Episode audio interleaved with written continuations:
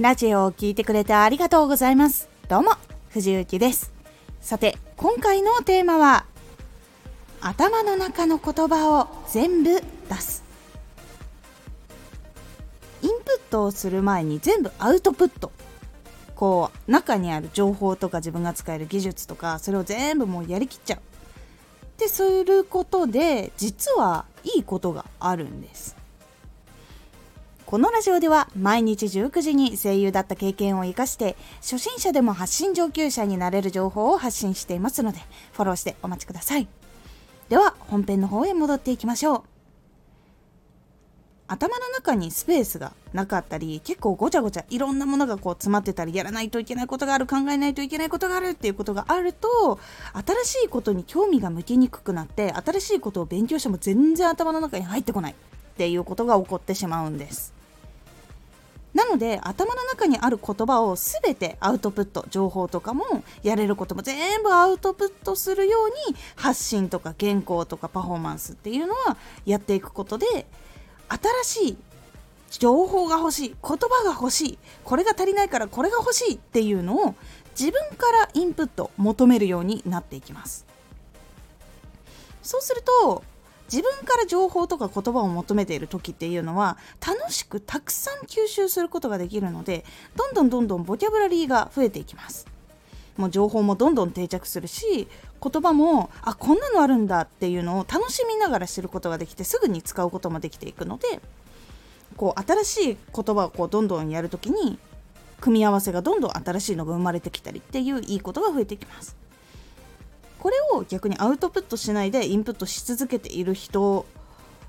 はやっぱり入りにくいっていうのがあったりします。はい、入れてもなんか途中で忘れちゃってまたもう一度読み直したりとか勉強し直したりってことが増えます。なのでアウトプットしないでインプットをし続けている人よりもかなりアウトプットして出し切った後にインプットするっていう方が効率よく記憶により多くの情報言葉っていうのを残すことができるのでおすすめです。なんだろう呼吸に似てるかなって思います。いわゆる吸って吸ってってちょっとだけ吐いてまた吸ってみたいな感じになると酸素って全然いっぱい入らないじゃないですか。でも吐いて吐いて吐いてはちじってはちじってからはい吸っての方がたくさん息が入ってくるじゃないですか。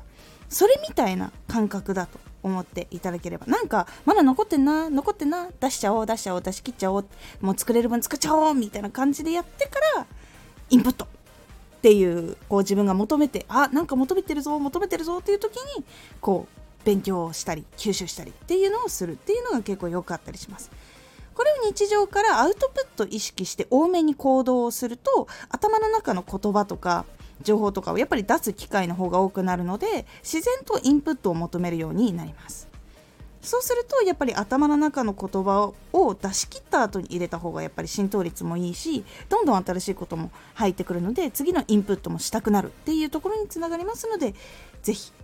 作品とか発信とかパフォーマンスっていうのはもう全部出し切って出し切って出し切ってそこからまたインプット入れるっていう風にやってみてください。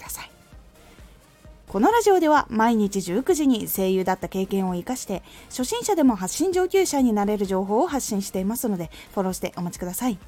毎週2回火曜日と土曜日に藤雪から本気で発信するあなたに送る上級者の思考の仕方やビジネス知識などマッチョなプレミアムラジオを公開しています。有益な内容をしっかり発信するあなただからこそしっかり必要としている人に届けてほしい。毎週2回火曜日と土曜日ぜひお聴きください。ツイッターもやってます。ツイッターでは活動している中で気がついたことや役に立ったことをお伝えしています。ぜひこちらもチェックしてみてね。コメントやレター、いつもありがとうございます。では。